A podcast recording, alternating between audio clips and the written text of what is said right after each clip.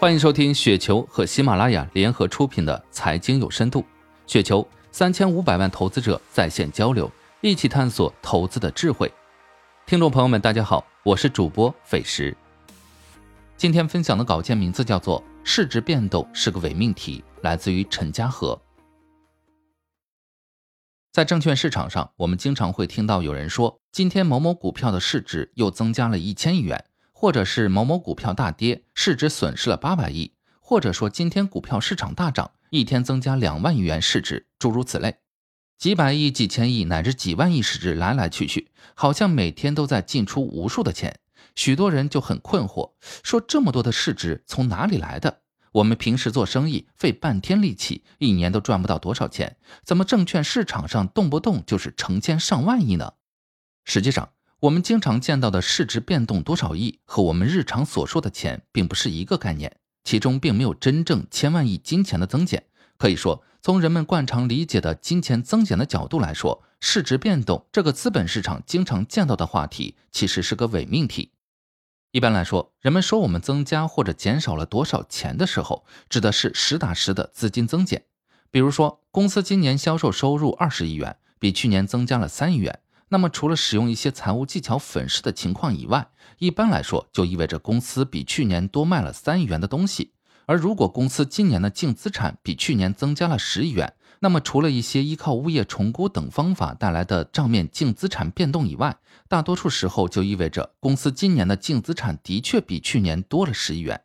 但是，市值增加和减少并不是这个概念。从基本概念来说，市值并不是一笔真正的钱，而是一个成绩，而且这个成绩并不是一个靠谱的成绩。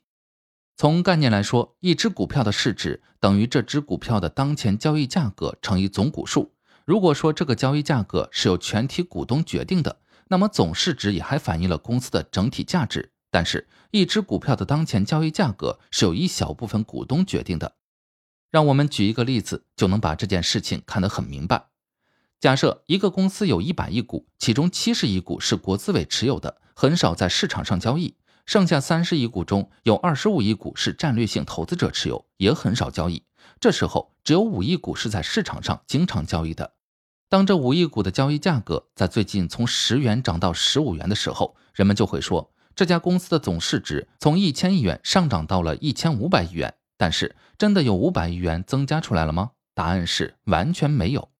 一方面比较容易理解的是，公司的销售收入、净资产、净利润、现金流这些股东实打实所拥有的东西都不会因为市值的改变而变化，上市公司并没有真正得到五百亿元。而另一方面，投资者所拥有的上市公司交易价值其实也并没有真正增加了五百亿元。为什么这么说呢？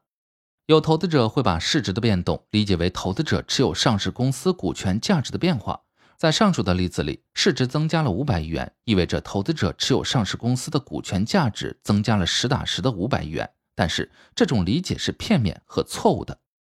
在上述的例子中，平时不太交易的大股东和战略投资者所持有的百分之九十五的股权，并没有在公开市场随时买卖，只有五亿股是参加日常交易的。当这五亿股日常交易的价格从十元涨到十五元时，如果大股东和战略投资者突然说，我们的九十五亿股也打算卖掉，那么他们往往不能以十五元的价格成交，市场的流动性根本承载不了这么大的交易量。也就是说，如果投资者把市值的变动理解为上市公司股权整体价值实打实的变动，它就会被一小部分流通股价格的波动所迷惑。而总市值这个概念的问题也就在这里，它并不是用上市公司整体股权的交易价格乘以总股本的。而是用一小部分活跃交易的流通股的价格去乘以总股本的，也就是说，对于持股占绝大多数的没有日常参与交易的上市公司大股东来说，他们被一小部分流通股股东所代表了。让我们来看一个经典的例子：根据中国建设银行 A 股代码六零幺九三九，H 股代码零零九三九，在二零二一年一月的股本结构，建设银行的总股本是两千五百亿股，包含优先股。其中 A 股流通股仅有九十六亿股，占总股本的不到百分之四。而如果我们用 A 股价格来计算建设银行的总市值，就意味着用百分之四股东当天的报价。其实这百分之四的股东还不是全都天天交易，决定了整个建设银行的市值。